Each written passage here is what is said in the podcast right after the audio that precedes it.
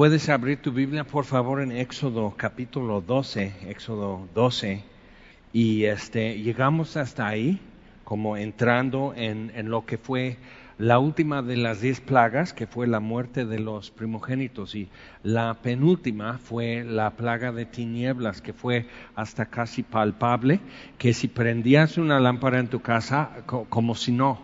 Entonces, este, muy, muy fuerte, muy duro eso, pero este, uno por uno en cada plaga Dios estaba trozando la fuerza de Egipto y la, la podemos decir, la soberbia de Egipto ya está en los ojos de las naciones, porque no solo su economía, sino toda su cosmovisión, o sea, como los egipcios veían el universo y, y, como es, según Dios, pues hubo un choque y Dios empieza a decir, pues fíjense que no.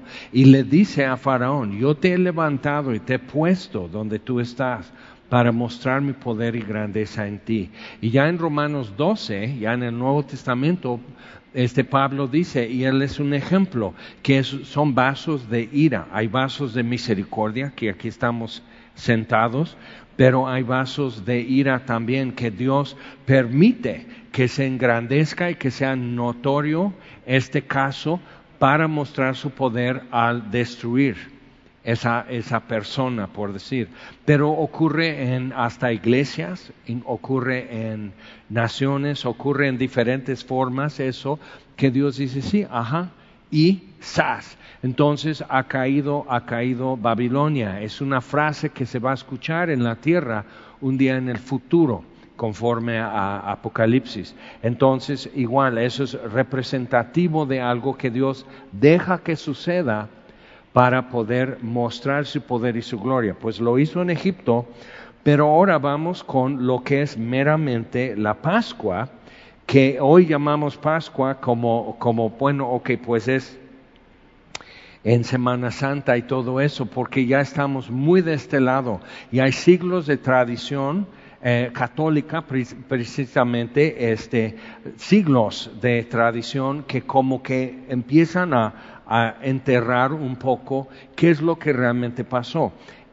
Con eso también tenemos siglos de tradición este, en el judaísmo como reinterpretando la Pascua también y su significado y sobre, sobre, todo después de la destrucción del templo en Jerusalén en el año 70 después de Cristo. O sea, eso generó una necesidad, bueno, según el concilio, el concilio de, rabinos y los doctores de la ley, los nicodemos y todo eso.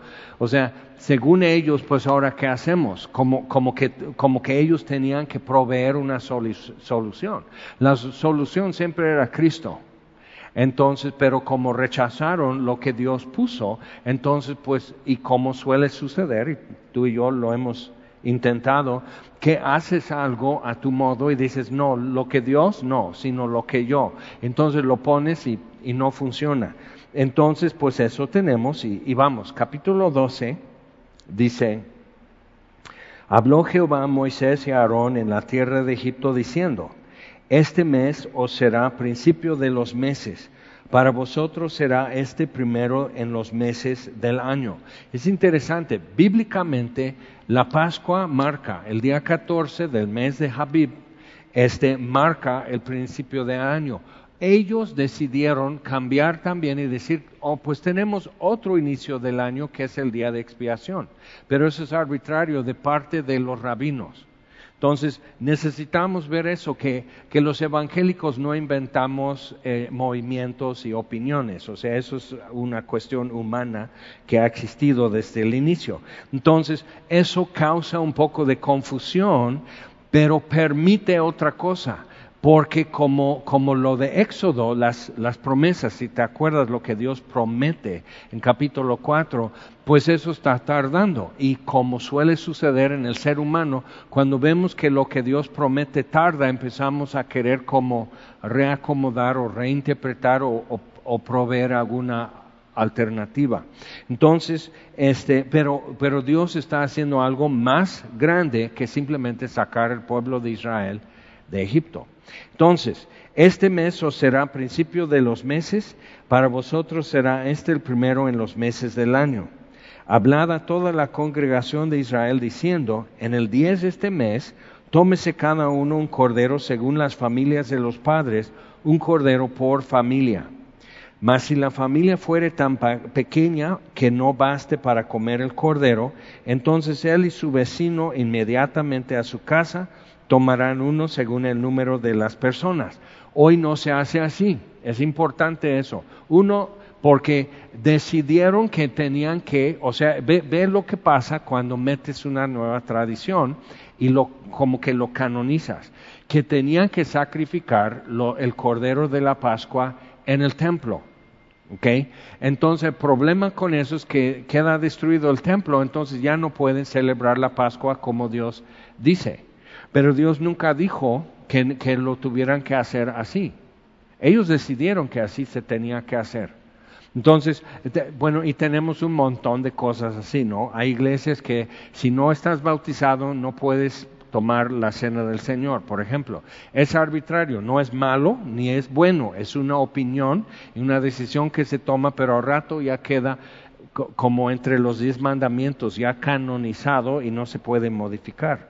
Entonces, pero ve, lo que Dios está diciendo es que esto, el, motivo más central en esto es prisa. ¿Ok? Tenían que, o sea, normalmente quitarían su calzado, se lavan, se lavan los pies y todo, se sientan alrededor de una mesa bajita, en cojines o en un petate o lo que sea, pero estás así.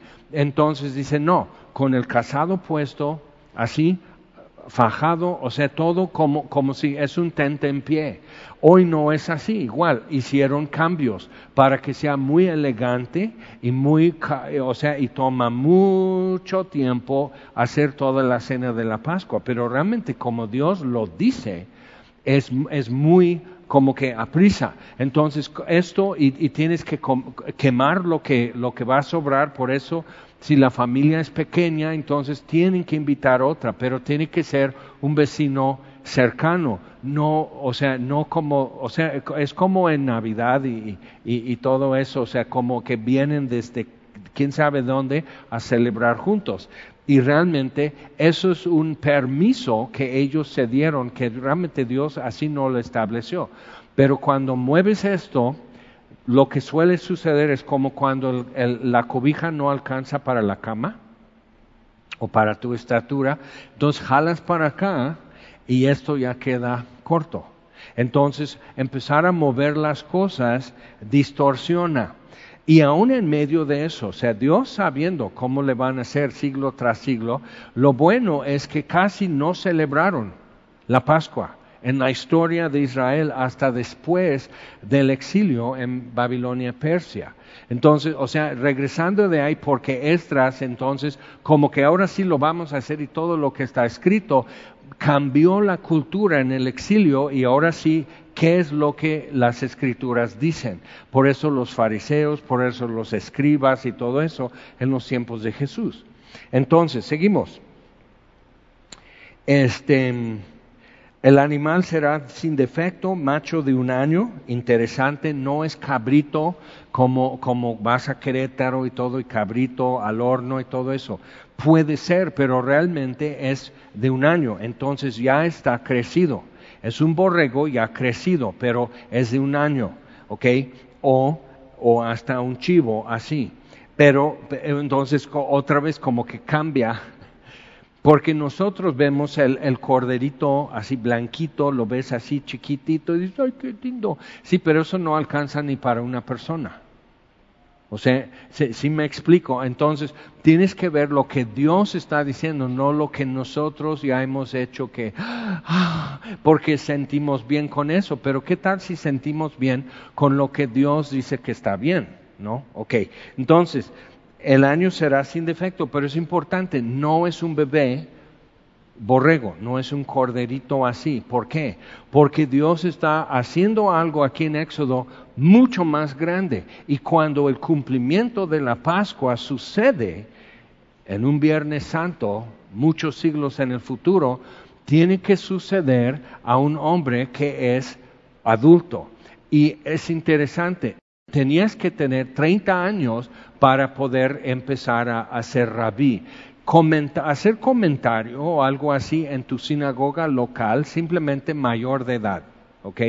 Entonces ya podías participar. Hasta, y hasta, hasta bar mitzvah, o sea, un, muchacho ya adolescente podía participar. Entonces, Pablo circuncidó a Timoteo para que él pudiera participar y que entre los dos pudieran enseñar en las reuniones en las sinagogas cuando predicaban el Evangelio.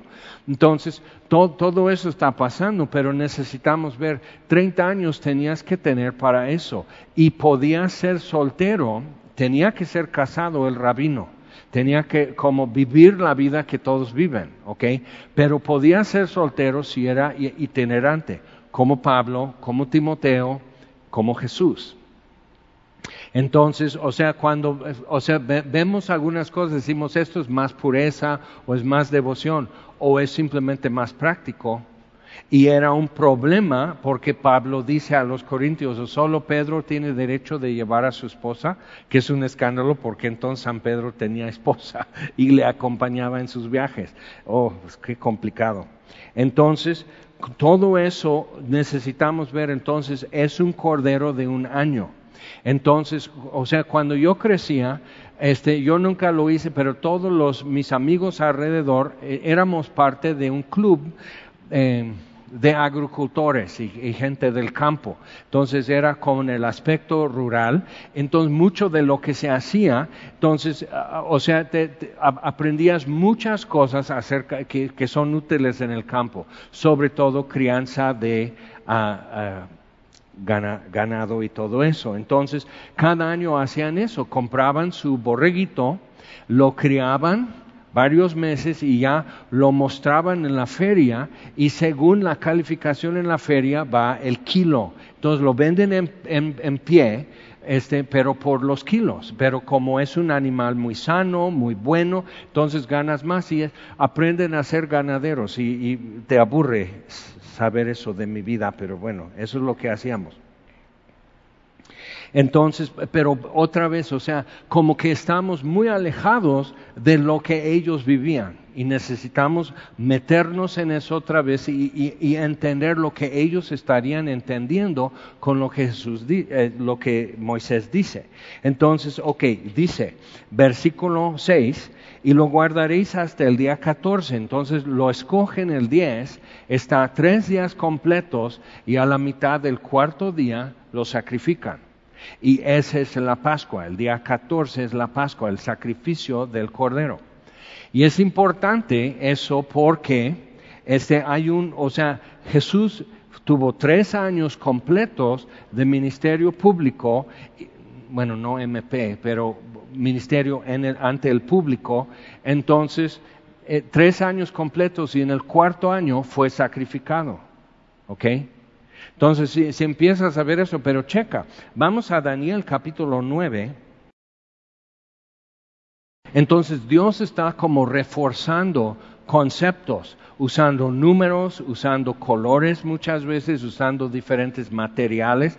Dios empieza como a reforzar conceptos que Él quiere que sean como centrales, principales y que aguanten milenios. O sea, cambiarán las costumbres, cambiará tecnología, cambiarán muchas cosas, pero esto permanece.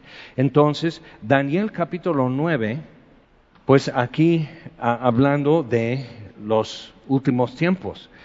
Entonces, este, versículo 23, Daniel 9:23, es, es algo que hemos estudiado en diferentes momentos y es simplemente como vernos ahí otra vez en algo que era muy importante para Jesús. Él citó muchas cosas que Daniel es el que lo escribió. Entonces, en 70 semanas, al principio de tus ruegos fue dada la orden y yo he venido para enseñártela porque tú eres muy amado. Entonces el ángel viene a Daniel a decir, entiende pues la orden y entiende la visión.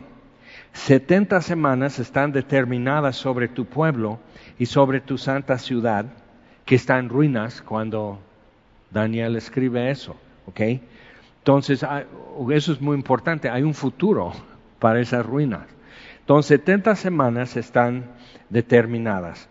Y para terminar la prevaricación, uno, poner fin al pecado, dos, expiar la iniquidad, tres, y para traer la justicia perdurable, cuatro, y sellar la visión y la profecía, cinco, y ungir al santo de los santos. ¿Ok? Entonces hay diferentes cosas que, que tienen que suceder en 70 semanas. Ok, una semana para nosotros, porque estamos post-romano y calendario juliano y todo eso, y nuestros meses y, y todo lo que es y el, el, año bisiesto, y bueno, o sea, todo eso. Tienes que entender que ellos vivían con, con, con el ciclo de la luna, no del sol. Entonces contaban desde la luna de nueva el mes, ¿ok? Entonces el mes no es de 30 días. Entonces, pero veían semanas.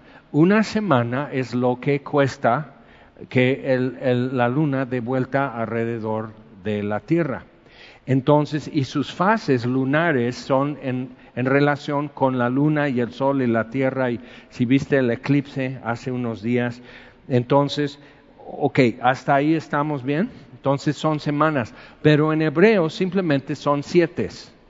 O podemos usar una palabra poco usada en español que son setenas como una docena es de doce, una decena es de diez, un sexenio, seis años, entonces una, setena es un grupo de siete. Y es importante, hoy estuvimos platicando mi esposa y yo acerca de la gran tribulación y otros temas de, de mucho interés, y, este, y hablando de las siete setenas que hay en Apocalipsis siete iglesias, siete espíritus, este, siete estrellas en su mano, este, siete sellos, siete trompetas, siete copas, siete señales. Eh, interesante. Entonces, cuando ves todo eso, puedes entender de una mentalidad del escritor y de los lectores en Apocalipsis, una mentalidad de Medio Oriente, oriental más que occidental. Y nuestro problema es que somos muy lineales. Entonces, mucha interpretación de Apocalipsis es como lineal y lo ven como cronología y no como el estilo de narrativa que ves en el Oriente. Y eso tenemos que entender cuando leemos aquí con Daniel, que es producto de sus tiempos y su vocabulario y su, entendimiento y lo que el ángel le está mostrando. Y fíjate, Dios no está tan preocupado como nosotros de que un mexicano en el siglo XX entienda las cosas fácilmente. Dios las dijo bien. y nosotros tenemos que adecuarnos al vocabulario, el punto de vista y el entendimiento del escritor para saber qué es lo que Dios quiso que Daniel entendiera, para entonces tomar de eso y ya ir caminando a nuestro tiempo y contexto otra vez y poder decir, esto es lo que hay que entender. El problema que hacemos es que cuando no nos gusta empezamos a torcerlo o enderezarlo, le decimos, entonces que se acomode mejor y al rato ya estás diciendo que Adán no es histórico y que, o sea, un montón de problemas. Entonces, son, son siete semanas o siete siete, siete setenas. Y eso es importante porque este, cuando empieza, hay, hay algo que dispara un reloj que empieza a caminar. Sabe pues, este versículo es muy importante porque se cumplió en la entrada triunfal cuando Jesús entró en Jerusalén así. Este, sabe pues y entiende que desde la salida de la orden para restaurar y edificar a Jerusalén hasta el Mesías príncipe, Cristo es la traducción a griego de eh, Mesías o Meshiach en hebreo. Entonces, desde esto habrá siete semanas y sesenta y dos semanas, que son sesenta y nueve. Queda sobrando una semana, ¿ok? De las setenta. Entonces, siete semanas y sesenta y dos semanas se volverá a edificar la plaza y el muro en tiempos angustiosos. Estras y Nehemías, esos libros con este Ageo y Malaquías tratan todo ese tema. Y después de las 62 semanas entonces ya son 69 en total, se quitará la vida al Mesías, mas no por sí, no por un crimen. Y el pueblo de un príncipe que ha de venir, que son los romanos, destruirá la ciudad. Entonces eso sucede más de 30 años después de la muerte y resurrección de Jesús. Entonces necesitas entender eso, que no es sas, sas, sas. o sea que es, va a suceder esto, va a suceder esto, pero que la ciudad vuelva a ser edificada y el templo en tiempos de, de conflicto y que eso suceda y que, o sea, abarca todo el tiempo de los macabeos, todo el tiempo de Alejandro Magno, los romanos, Julio César, todo esto, Herodes, o sea, todo esto está pasando hasta la destrucción de Jerusalén. Y dices, ¿y esto con Éxodo qué tiene que ver? Ya verás. Entonces, destruirá la ciudad y el santuario y su fin será con inundación y hasta el fin de la guerra durarán las devastaciones. Y es terrible la historia de cómo fue la destrucción de Jerusalén y cómo los últimos que pudieron resistir la resistencia contra Roma fue en, en una fortaleza en el sur en el desierto, en, las montañas, se llama Masada. Y fue terrible ahí. Y probablemente los rollos de Qumran, que son pergaminos con las escrituras, son del templo y que los llevaron a Masada y cuando vieron que quizás Masada no la pasara bien, las escondieron enfrente. Y puedes ver desde el muro, puedes ver enfrente las cuevas, o sea, son como hoyos en el monte enfrente y y ahí se encontraron en unos, unas urnas de barro. Y aquí estamos, al fin de los tiempos. Entonces, y por otra semana, ¿ok? Y es importante, dice, el pueblo de un príncipe que ha de venir destruirá la ciudad y por otra semana confirmará el pacto con muchos. Entonces, el que confirmará el pacto tiene que ver con el pueblo que destruyó la ciudad. Entonces, cuando vemos en Apocalipsis, y es constantemente ha sido esto, que, luego que Obama es el anticristo, luego Trump es el anticristo, y no más falta que digan López Obrador o algo así es el anticristo, el problema es que va a tener que ver con el pueblo romano, o, sea, lo que es esto, que es interesante, pero ¿cómo? Porque tiene que ser del pueblo que junto al río de Tiberias, Dios no trata con territorios y banderas y pasaportes, trata con naciones y pueblos y linajes. Entonces, esto, y, algunos están así siempre tratando de descifrar eso, pero ese es el anticristo, ¿ok? Confirmará el pacto. Y el profeta, el falso profeta, y puedes leer eso en Apocalipsis, ese tiene que ser judío. Entonces, él convencerá al pueblo judío que este es, ¿ok? Entonces va a haber como una fusión. Y dices, pero ¿cómo van a decir que este es el Mesías? Pues por un falso profeta. Y cuando ves el deseo de los judíos ortodoxos por ver el Mesías, por ver el templo reconstruido, por la fuerte convicción que la redención de las naciones depende de que el templo sea reconstruido y reinstituido, el, el sistema de sacrificios y los sacerdotes levíticos y todo, pues dicen, ellos, eso para ellos es como nosotros predicar el Evangelio. O sea, urge.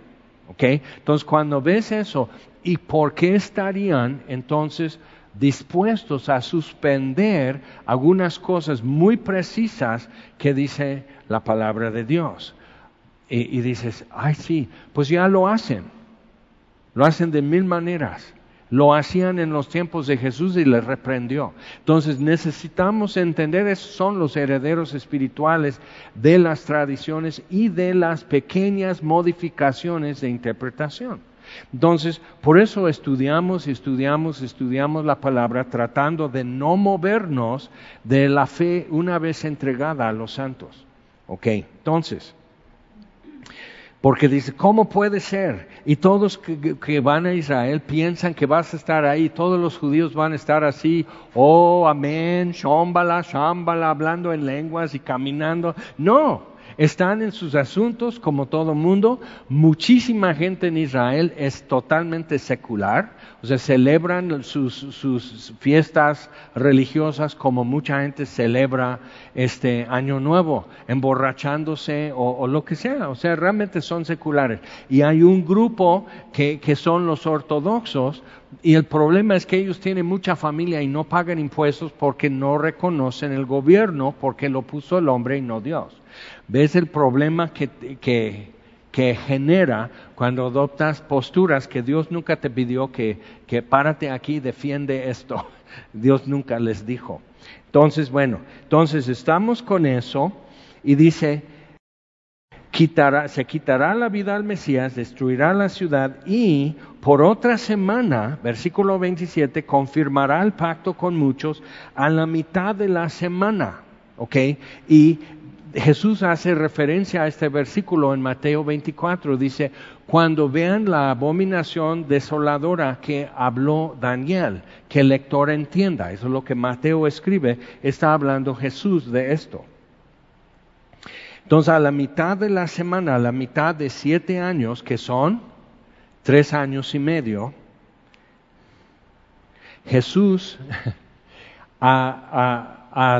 en tres años y medio de ministerio delante del público como Mesías fue sacrificado. Entonces Dios como que repite y recalca ciertas cosas para que se nos queden. Se revuelven, o sea, se revuelven porque estamos mucho en Facebook o lo que tú digas, pero, pero, pero es eso, Dios empieza como a recalcar eso. Siete, tres y medio, siete, tres y medio, cuarenta, diez. Hay números que vuelven a aparecer en ciertos ciertas aplicaciones en las escrituras. Entonces dice, hará cesar el sacrificio, la ofrenda. Después con la muchedumbre de las abominaciones vendrá el desolador, que es poner su imagen y de alguna manera infundirle vida para que hable, y todo el que no adora esa imagen ha de morir. ¿Ok? Entonces dice, habrá tribulación, dice Jesús, como nunca ha habido ni habrá después. Entonces no fue cuando los romanos, no fue cuando Antíoco eh, profanó el templo, sino esos son como referencias que alguien puede decir, sí, más o menos como esto, más o menos como esto. Cuando vean esto, huyan. Entonces Jesús está, está diciendo esto, no va a ser rescatada la ciudad, huyan.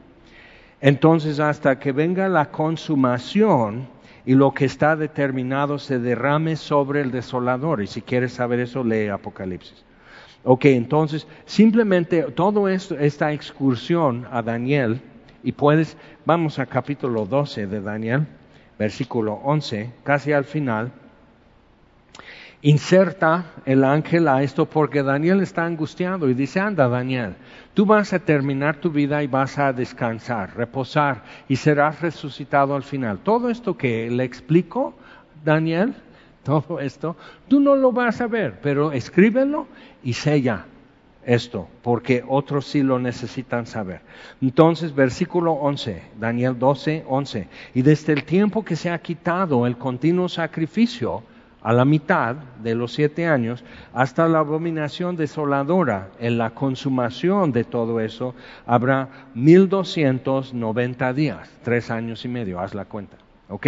Entonces son cuarenta y dos meses o tres años, seis meses, pues ve, entonces, y es interesante, inserta esto y no nos dice qué quiere decir.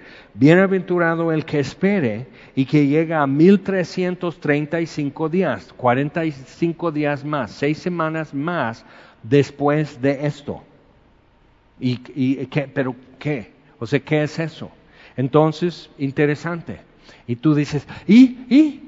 No lo vas a estar viendo tampoco. ¿Ok?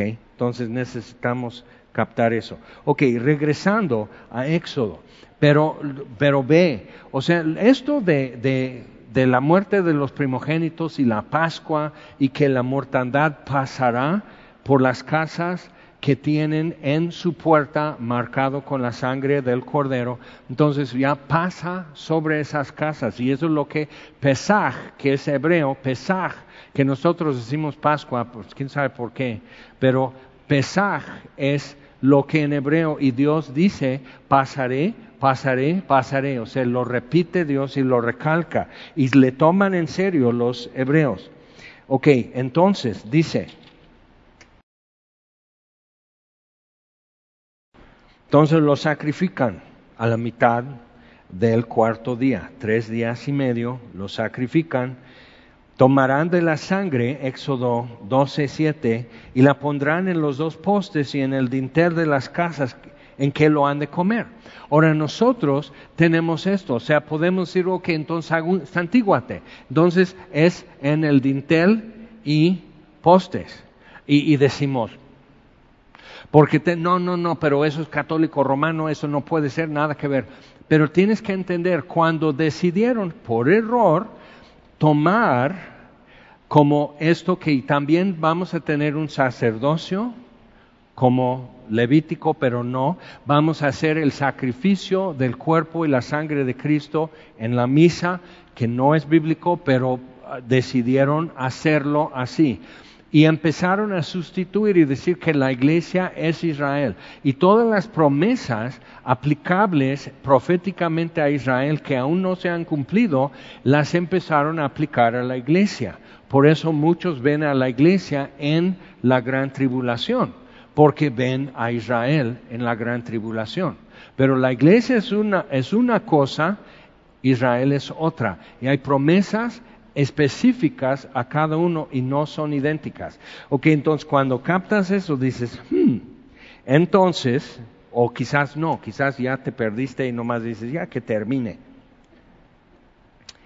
Pero, pero entonces, algo que, que en eso está, siglo tras siglo, cuando lo hacían, cuando realmente lo hacían bien, porque en tiempos de Ezequías lo hicieron, en tiempos del rey Josías lo hicieron, pero muy pocas veces. En tiempos del rey David nunca hay un registro que hayan celebrado la Pascua. En los tiempos de Josué, o sea, todo eso, o sea, y dices, ¿qué caray? O sea, si es importante, y entonces hubo mucha ignorancia y mucho, muy profano en el pueblo. Esdras entonces en el exilio dice, a consecuencia de no poner atención, estamos en estas condiciones. Entonces vamos a estudiar las escrituras. Las sinagogas eran edificios o, reuniones en donde pudieran juntarse a escuchar las escrituras y escuchar la interpretación. Entonces, por eso cuando en la dispersión muchos ya no sabían hebreo como lengua materna, entonces tradujeron el Antiguo Testamento a griego después del tiempo de Alejandro Magno. Entonces, viendo eso, ya como que por fin las escrituras tenían la importancia y la centralidad en la vida de los judíos, pero en el lapso habían adoptado ideas y prácticas que no eran según las escrituras. Ahora, ¿qué haces? Justificas. Y lo mismo hacemos nosotros y siempre estamos cuestionando, siempre tenemos que decir, ¿y, es necesario esto? O sea, si hay que hacerlo. Por ejemplo, o sea, cuando ya no podemos saludarnos y todos estamos así con sana distancia y hasta con un crucifijo de plata y, todo eso, o sea, en esos tiempos algo cambió. Porque antes era un insulto en algunos pueblos, no, aunque llegues tarde a la reunión, como vamos a decir que alguien, un mixteco, viene de Oaxaca y sube y así es, es desgracia y deshonor de su parte, es un insulto que no salude de la mano a cada persona, aunque interrumpa. Eso no es el problema, el problema es que llegando no te saludó. Y entonces poco a poco eso como que mucha gente lo ha ido soltando. Y nosotros nomás estamos, hola, hola, hola a todos, besos, bendiciones a todos y ya se sientan. Algunos nomás entran y así como víbora entran y, para no llamar la atención y ya toman su asiento. Pero viendo eso necesitamos ver qué fácil es agregar algo y luego qué difícil es desalojarlo porque no tiene que estar ahí. Ok, entonces dice, Tomarán de la sangre y la pondrán en los dos postes y en el dintel de las casas en que lo han de comer. Entonces eso, volviendo a esto, o sea, ahí está la señora, santíguense hijos, entonces ahí están en la iglesia, o pasa una procesión, entonces todos así, y, y entonces hay que hacerlo. No saben por qué, pero, pero ¿cuándo instituyeron eso? O sea, ¿quién lo tomó para decir dintel y postes? O sea, ¿por qué la, el signo, o sea, la señal de la cruz aquí en tu frente y tu pecho y tus hombros? ¿Por qué? Y preguntas y, y alguien opina y da su idea. Es como pedir, ¿cómo llego a tal parte de una persona que no sabe? Pero es mala educación no dar razón, entonces inventa cualquier cosa y terminas más allá de Jutepec. Entonces, o sea, tenemos que ver eso. Alguien tomó eso y tuvo sentido y mucha gente vio el sentido en eso, ¿ok? Y no está tan mal cuando te pones a pensar. Porque fíjate algo que sucede con el borrego cuando lo van a asar, porque tenía que ser asado, no hervido, no frito y todo eso, no barbacoa, porque esa prisa, no tenemos toda la noche para ver eso y si llueve.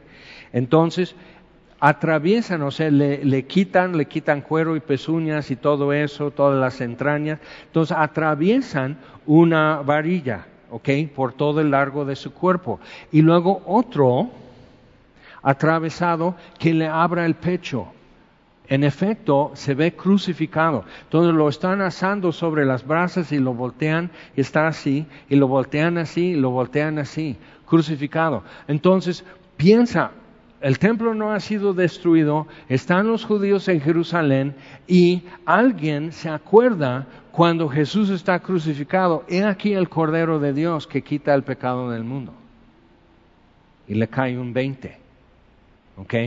Entonces todos regresan a sus casas y en la tarde del viernes fue cuando estaban sacrificando los corderos y poniendo esa sangre en el dintel y los postes. Entonces, o sea, hay algo, sí, sí te ha pasado, ¿no? Que estás, bueno, todos los este, herreros, pero este, que, que, ves una luz muy fuerte y luego te volteas y te, ya no, pero antes te tomaban con flash la foto y luego andábamos todos así.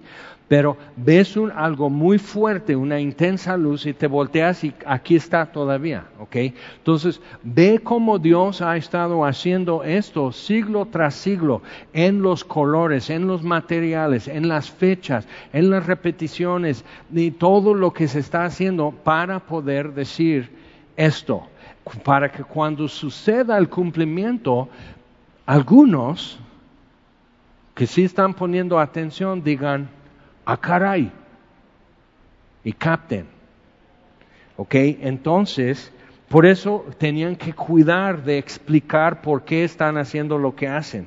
Entonces, Juay de Rito dice en versículo 6, cuando tu hijo te pregunta en inglés porque va a la escuela fresa, entonces tú le tienes que contestar en inglés también. Entonces dice, aquella noche comerán la carne asada al fuego y panes sin levadura, con hierbas amargas lo comerán. Ahora, después decidieron que las hierbas amargas son para recordar la amargura de nuestra servidumbre. Alguien lo decidió, como que, y ve lo que pasa cuando, cuando tomamos algo y queremos hacer como simplificar algo que de por sí ya era muy sencillo, muy directo. Entonces, como que lo vamos a simplificar más. Entonces, pues son las hierbas, las hierbas amargas son esto. Y luego hay un poco de agua con sal para recordar nuestras lágrimas y todo eso. Todos están muy bien vestidos en la mesa con su cena tradicional, todo es elegante, está la abuelita, el abuelito. O sea, todo eso, o sea, como un 24 de diciembre y el tío haciendo visiones, o sea, todo así. Entonces, están con todo eso, lo simplifican. Entonces, un niño tiene que abrir la puerta para ver si está Elías. O sea, ¿por qué creen que Elías va a venir a una de sus casas? Alguien decidió pensar eso y lo agregó. Elías vendrá antes del Mesías, pero O sea, eh, como que lo, invitan a, esto. Entonces empieza a, como a empañar lo que Dios dejó muy claro. Por eso cuando llegamos al Calvario, Dios como que pasó un paño y dejó muy gráfico y muy claro otra vez y hasta un ateo como el soldado romano pudo decir, verdaderamente este era el Hijo de Dios. Y, golpeándose el pecho, algo espiritual sucedió cuando Jesús murió. ¿Te acuerdas cuando, o sea, el efecto simplemente de Jesús morir es el éxodo, ¿ok? Lo que dice Faraón es el éxodo, porque algunos que los habían sepultado recién, como tipo Lázaro, resucitaron, o sea, todavía su cuerpo no estaba descompuesto, resucitaron y salieron de los sepulcros y aparecieron algunos en Jerusalén. Y dicen, ¿qué pasó? Pues no sé, no que morí. Y simplemente hace de paso ese comentario, no es central a la predicación del Evangelio, pero quedamos un poco intrigados. ¿Qué? Simplemente eso, o sea, ¿qué piedrota cae en, una laguna y no va a salpicar el agua? Ok, entonces el efecto de la muerte de Jesús, literalmente, algunos sepultados en Jerusalén, en su cuevita, no enterrados, nada así zombies, o sea, otra vez tenemos que entender lo que ellos entendían, entonces ellos saldrían de sus sepulcros y se presentan. ¿Qué onda? Si pagaste la luz, mis últimas palabras, acuérdate de pagar la luz. y ya. Entonces, o sea, si pagaste la luz, entonces, ¿qué es lo que, o sea, qué es eso? Pero es el cumplimiento de lo de Éxodo, de la Pascua original. Entonces, cuando ves esto, todo lo que hicieron bien o mal, o simplemente lo olvidaron durante siglos, 300, años de tiempo de los jueces, 300 años que nadie celebró la Pascua. Lee el libro de jueces, lee Josué. O sea, dejaron de hacerlo cuando cruzaron el Jordán. Ah, bueno, ya estamos en la tierra prometida. Y tienes que decirlo para que el día que tu hijo diga, Juay de Rito, tú le puedas explicar. Entonces, comerán la carne asada al fuego. Entonces, generación tras generación tras generación y lo hace así y ya tienen como las preguntas, ¿por qué hacemos esto? ¿Por qué esta, esta noche diferente? ¿Por qué con el calzado puesto? ¿Por qué con esto? ¿Por qué estas hierbas? ¿Por qué? Usted tenía que preguntar todo eso y contestar, que es el ejercicio de transmitir, que es lo que significa tradición, transmitir lo que pasó y qué significa. Entonces, eh, panes sin levadura con hierbas amargas lo comerán. Ninguna cosa comeréis de él cruda ni cocida en agua, sino asada al fuego, su cabeza con sus pies y sus entrañas. Ninguna cosa dejaréis de él hasta la mañana, y lo que quedare hasta la mañana lo quemaréis en fuego. Entonces, otra vez un, un concepto, un motivo central en eso es prisa. ¿Ok? Que comes esto y lo dejas. O sea, ya, vámonos. ¿Ok? Entonces, ya no lo hacen así. Ponen un, como un hueso de un cordero. Lo, como que lo doran un poco y lo ponen así. Esto es todo, como para recordar que hubo un cordero, alguna vez usábamos esto, pero ya no lo hacen. Interesante, ¿no? ¿Qué, ¿Qué, pasa cuando Dios va por aquí y yo con mis tradiciones y mi idea, yo voy por aquí, Dios va para allá, entonces al rato ya estás esperando ovnis que vengan a tu cena o algo así, y Dios está aquí con toda la plenitud y todo cumplido de lo que Él prometió, y tú andas por ahí. Y lo puedes hacer como individuo, como familia o como nación. Entonces, ninguna cosa dejaréis, lo comeréis así, ceñidos vuestros lomos, vuestro calzado en vuestros pies, vuestro bordón en vuestra mano. Entonces aquí estás con, tu vara, por decir, y estás comiendo, es un tente en pie. No una cena. O sea, imagínate, todas las abuelitas empezaron como a promover algunos cambios porque queremos una cena, es importante, y que vengan mis hijos y, los sobrinos y los nietos. Entonces, hay mucha presión en estas cosas y generación tras generación las cosas empiezan a mover. Algunos cuando yo insisto, algunos dicen, pero ¿por qué? Papá o abuelito o el pastor es muy así. Digo, es que hay cosas que si tú le mueves esto, cambia todo el enfoque, cambia todo el significado y no hay que moverlo. Ah, pero este, sí, sí, sí, tú, eso está muy bonito, pero no queremos perder o diluir el sentido. Ok, entonces, y lo comeréis apresuradamente, es la Pascua del Señor. Pues yo pasaré, entonces es, es casi como que la muerte de los primogénitos va pasando por todo el barrio y alguien pega un grito, aquí alguien empieza a llorar. Pues imagínate, están abrazando a sus niños porque tienen miedo los egipcios y tu hijo muere en tus brazos. Y luego está así tu esposa primogénita está abrazando a tu hijo y tu hijo muere y luego ella muere. O sea, ¿quién no va a gritar? ¿Quién no va a llorar? Y dices, qué terrible. Después de las tinieblas, esto. Y todavía como que Moisés nunca oró realmente que se quitaran las tinieblas.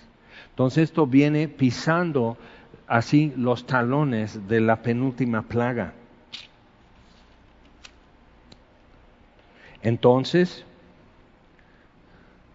es la Pascua, es pasar por alto, pues yo pasaré aquella noche por toda la tierra de Egipto y heriré a todo primogénito en la tierra de Egipto, así de hombres como de las bestias, y ejecutaré mis juicios en todos los dioses, interesante, en todos los dioses de Egipto.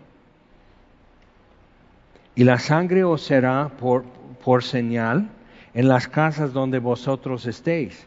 Y veré la sangre y pasaré de vosotros. ¿Ok? Lo repite, pesaj, pesaj.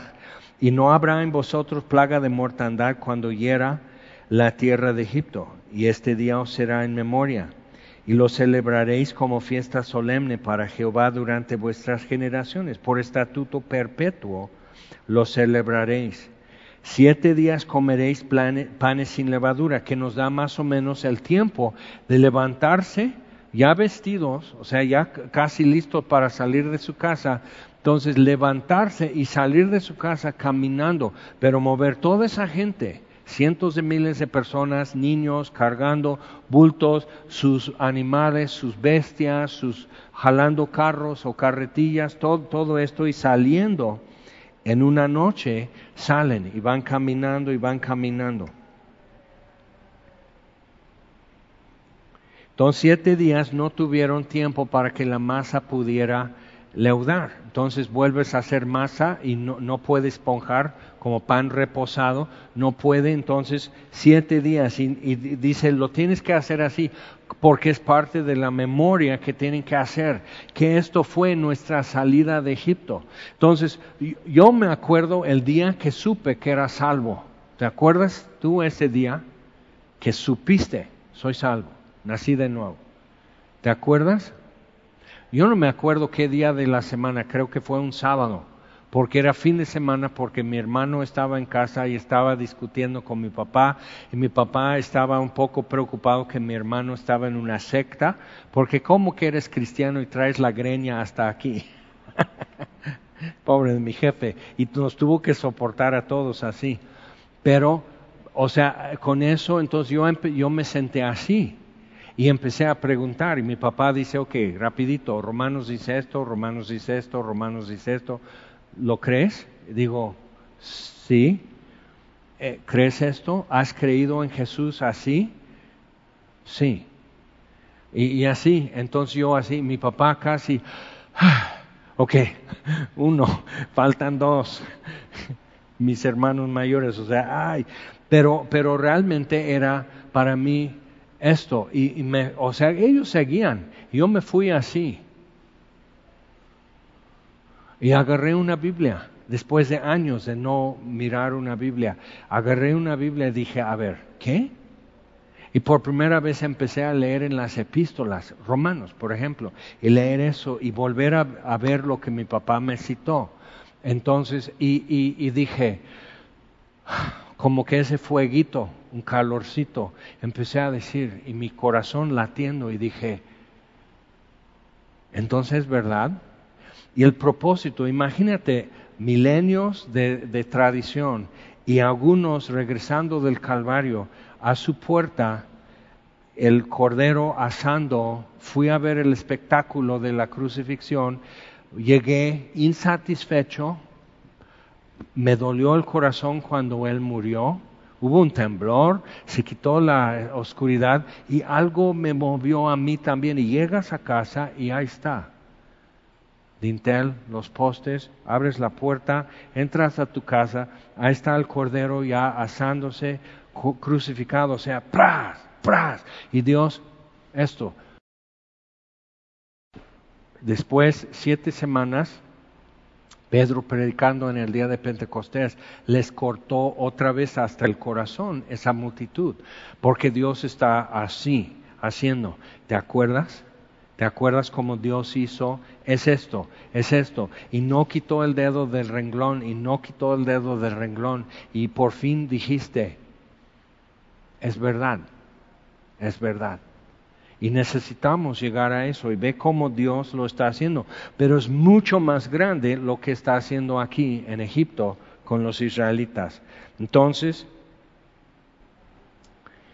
eh, entonces siete días, panes sin levadura, versículo 16, primer día habrá santa convocación, asimismo en el séptimo tendréis una santa convocación, ninguna obra se hará en ellos. Entonces necesitamos ver que la Pascua fue Viernes Santo cuando Jesús murió y fue santa convocación. Y siete días son ya de, de, de muy sagrado, por eso tenían que quitar los, los crucificados y que no estuvieran con esa maldición en el día sábado, que era día muy solemne y muy santo. Entonces quebran las piernas de los ladrones y a Jesús no, y, y él, en el Evangelio dice, y se cumplió la escritura, no se quebrará hueso suyo. Eso está aquí en Éxodo, que de cómo lo tenían que comer.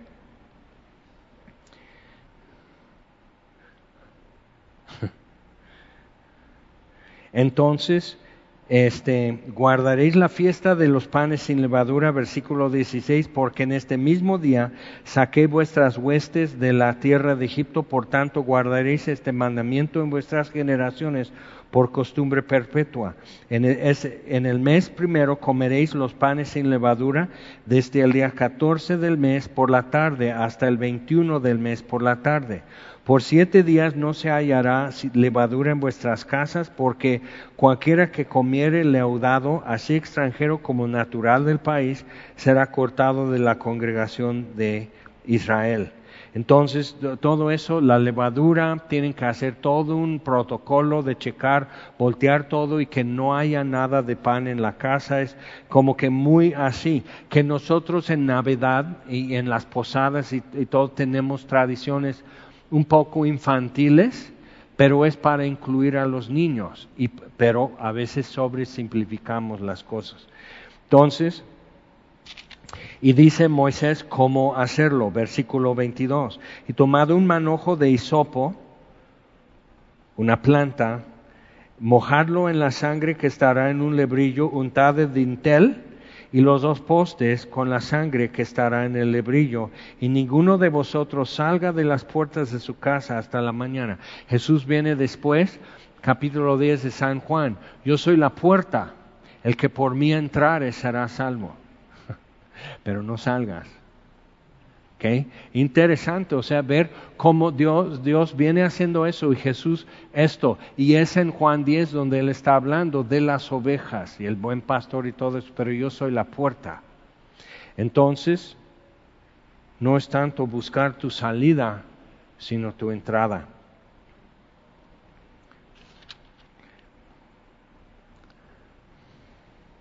Porque Jehová pasará hiriendo, y a la tercera vez pasará, pasaré, yo pasaré, Pesaj. Jehová pasará hiriendo a los egipcios, y cuando vea la sangre en el dintel y en los postes. Ahora, que Dios no ve el corazón, pero mira lo que Dios está haciendo, sí, pero es algo que tú haces patente a todo el barrio. Tú lo haces evidente a todos. Y había egipcios que entonces se incluyeron con los hebreos en la Pascua y salieron de Egipto con los hebreos, los egipcios. O que algunos ya quedaron convencidos. No, abandonamos todo esto, vámonos.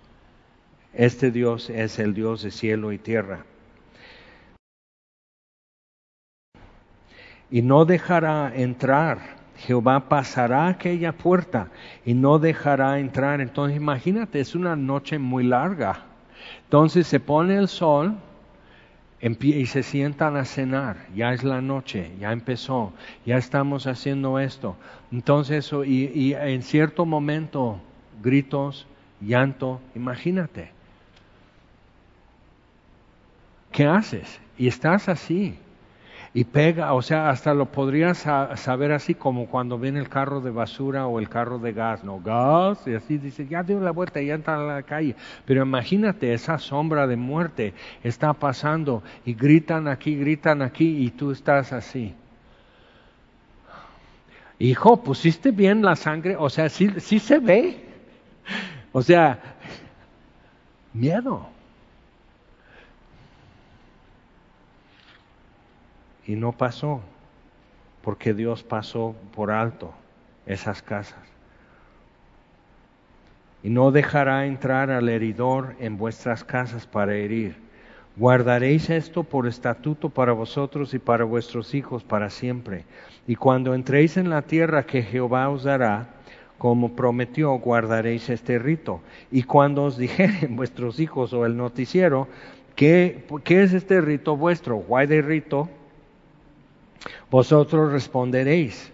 O sea, hacemos esto, es muy importante. ¿Por qué Dios hace tanto énfasis en algo que ocupó un, o sea, ya cuando son miles de años de historia de los hebreos, dices, esto es muy poca cosa. Sí, como Jesús cuando murió en el Calvario, fueron seis horas crucificado y murió. ¿Y qué? Bueno, pues el velo fue rasgado arriba abajo, tembló la tierra, algunos sintieron un dolor en el pecho y se fueron como ya llenos de remordimiento para sus casas, el centurión quedó convencido, las mujeres desconsoladas, María, o sea, todo eso, o sea, ajá, pero eso fue muy lejos y hace mucho tiempo. ¿Ok? Pero dice, sí, pero cuando ya lo traes cerca, y eso es lo que nos permiten las escrituras, sí, de lejos se ve muy pequeño en una historia tan grande y tan larga, tantos años y siglos, pero cuando ya lo traes cerca, como hicimos, nos sentamos en la mesa con ellos, en sus pisos, en sus cojines, nos abrazamos a nuestros hijos porque ya empezaron los gritos y los llantos, y estamos así, y si no funciona, pero Dios les dio muestras que no cayó el granizo en donde vivían los hebreos, que no hubo tinieblas en donde ellos estaban, entonces ellos están así. Imagínate ya más allá, entonces ya pasó la mortandad. ¿Nunca has tenido ese momento que dices, te acuerdas de algo y te recuerdas también, pero Dios ya me perdonó? Ya me redimió, ya me salvó. Y necesitamos tener eso y no olvidar. Pero ¿por qué haces esto? ¿Por qué nunca vamos a esto? ¿Por qué nunca nos quedamos así? ¿Por qué en Semilla no usan vino en las bodas? y siempre tengo que tener esa conversación porque se transforma en otra cosa. Pero es que si sé tus costumbres, nadie te obliga a tener una boda semillosa de semilla con vaca, nadie te obliga. No me obligues, no te obligo. ¿Qué, qué hacemos entonces? Entonces, muy, muy así, pero así los jalones. Y es, es, es una tontería eso, pero ve qué es la presión cuando tú vives en Polonia y eres judío y es el barrio judío, pero tiene como límites. Y hay gente, ¿por qué no vas a la escuela ese día? Es que es la Pascua. ¿Eres judío? Y ya cambió. Entonces, ¿por qué hacemos esto? ¿Por qué no hacemos aquello? ¿Por qué estas costumbres? ¿Por qué esto? Porque tenemos una gran esperanza. El éxodo no es acerca de su esclavitud en Egipto, sino otra cosa. Por eso, algunos que se habían muerto recién cuando Jesús murió, resucitaron. El efecto tan poderoso de su muerte deja su resurrección, deja su segunda venida. ¿Ok? Pero simplemente de haber muerto, consumado es, ¡pum! y revivieron. Entonces, esto fue grandioso y tremendo en, Egipto pero en el Calvario fue explosivo totalmente. Y hasta aquí llega, ¿no? ¿No? Ok, entonces le tienes que explicar a tu hijo cuando dice Juay de Rito, tienes que decir es la víctima de la Pascua de Jehová, el cual pasó por encima, Pesaj, de las casas de los hijos de Israel en Egipto cuando hirió a los egipcios y libró nuestras casas. Entonces el pueblo se inclinó y adoró, y los hijos de Israel fueron e hicieron puntualmente así como Jehová había mandado a Moisés y Aarón. Entonces la muerte de los primogénitos sucede así. Aconteció que a la medianoche Jehová hirió a todo primogénito en la tierra de Egipto, desde el primogénito de Faraón que se sentaba sobre su trono hasta el primogénito del cautivo que estaba en la cárcel y todo primogénito de los animales. Y se levantó aquella noche Faraón y él y todos sus siervos y todos los egipcios y hubo un gran clamor en Egipto porque no había casa donde no hubiese un muerto. Qué tremendo. E hizo llamar a Moisés y a Aarón de noche y les dijo, salid en medio de mi pueblo, vosotros y los hijos de Israel, e id, servid a Jehová como habéis dicho. Tomad también vuestras ovejas, o sea, ya se rinde. Tomad también vuestras ovejas y vuestras vacas como habéis dicho, e idos, y bendecidme también a mí. Y los egipcios apremiaban al pueblo, dándose prisa a echarlos de la tierra, porque decían, todos somos muertos. Y Pablo después dice a los cristianos, a los corintios, dice, y nosotros somos en los que se salvan olor de vida para vida, en los que se pierden somos olor, de muerte para muerte. Mismo evangelio. Y eso es algo que a veces nos cuesta como ver el efecto, pero yo lo he visto, o sea, alguien que sí, alguien que no. Y mismo mensaje y uno lo escucha y dice, y de repente está recibiendo consuelo y perdón y, aceptación en el amado. Y otro escucha exactamente lo mismo, mismo momento y todo, y lo está oyendo y... O sea, tuve que estar en la casa, el difunto en la planta alta, explicando eso. Un hijo del difunto, su hija aquí, otra hija aquí, otro hijo aquí, este, cada quien una dinámica de todas las familias, que tú cállate, que tú cállate, o sea, así, los mayores, los menores, hombres, mujeres, todo eso. Y, entonces uno así, haciendo así, leyendo textos, después supe, o sea, muy así se puso como así, rejego, o sea, cuando quieres poner el almartigón a un caballo, muchas veces hace así y él hacía así literal, o sea, ahí estoy enfrente, sentado en la mesa, mira, eso es lo que hablé con, con el papá de ustedes, eh, oramos, aquí es donde lloró, aquí es donde suspiró y recibió consolación y de eso platicamos hace meses y así, entonces, explicando todo y él así haciendo así como el porque Dios está queriendo ponerle el armaticón, dice, vente hijo, y no, Resulta que su esposa es cristiana, sus hijas son cristianas y qué duro. Porque, y Dios está así con el renglón.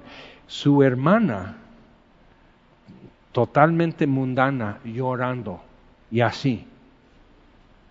Ajá, y luego, así fascinada. O sea, es interesante ver eso, olor de vida para vida, olor de muerte para muerte. No termina la historia. Y todos hemos visto, cuando empiezas a captar eso, dices, está tremendo, está terrible, cuando Dios trae vida a los pecadores. Entonces lo hicieron, se levantan, los están empujando casi, todos somos muertos y llevó al pueblo su masa antes que se le audase, sus masas envueltas en sus sábanas sobre sus hombros. E hicieron los hijos de Israel conforme al mandamiento de Moisés, casi única vez en su vida, pidiendo de los egipcios alhajas de plata, de oro y vestidos. Y Jehová dio gracia al pueblo delante de los egipcios, les dieron cuanto pedían sí, por favor, pero váyanse, ustedes son la plaga aquí, váyanse.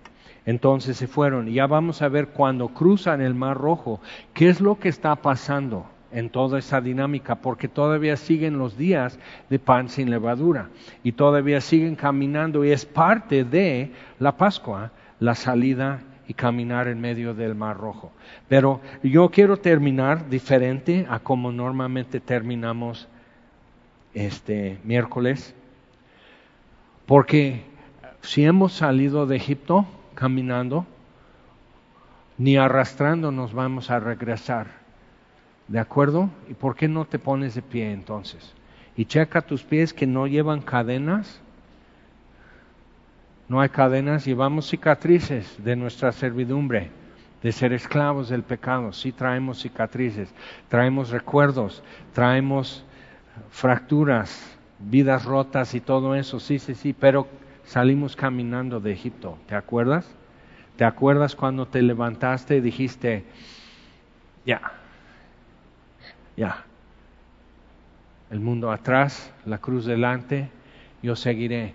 Entonces vamos a orar así y recordar eso y decir sí, y no regreso, no regreso, ni borracho regreso. Señor, te damos gracias porque con mano fuerte nos sacaste también. Y, toda esa salida de Egipto no era por los latigazos, era para tenernos donde los, nos tienes. Era para andar detrás de una columna de fuego. Era para escuchar la voz de Dios en el monte haciendo temblar la tierra. Era para conocer tu gloria y tu poder. Era para poder estar delante del Dios viviente. Todo eso era. ¿Y cuánta gente en los tiempos de Jesús empezó a, darse cuenta, este es el Cristo, este es el que esperamos, y no es lo que yo pensé, pero Él es. ¿Y cuántos de nosotros llegamos a ti, Señor, y no es lo que pensamos, pero descubrimos que esto es verdad? Entonces te damos gracias esta noche, así puestos en pie, libres, como hombres y mujeres que han conocido lo que es estar bajo tu mano y salir caminando. Y te damos gracias, Señor, en el nombre de Jesús. Amén. Señor les bendiga.